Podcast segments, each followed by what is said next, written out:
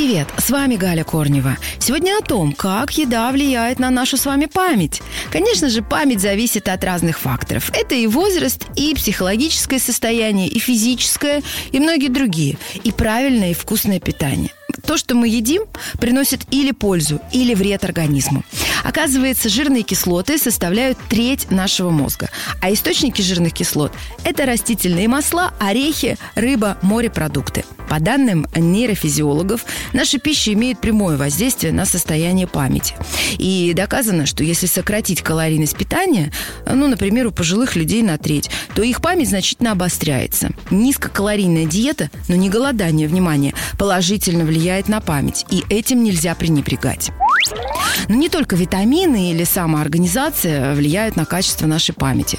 Важно помнить о правильном питании, об углеводах, о белках, о жирах, аминокислотах и минеральных веществах. Для правильной работы мозга хороши субпродукты. Э, там много витаминов группы В.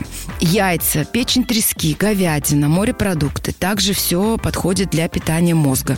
Еще хороши гречка, твердые сыры, фасоль, грецкие орехи или фундук, шпинат, бананы, а, настой из сушеного шиповника, огурцы и морская капуста. А вот сладкого рекомендуют специалисты есть поменьше, потому что все, как известно, хорошо в меру. На сегодня это все. Ваша Галя Корнева.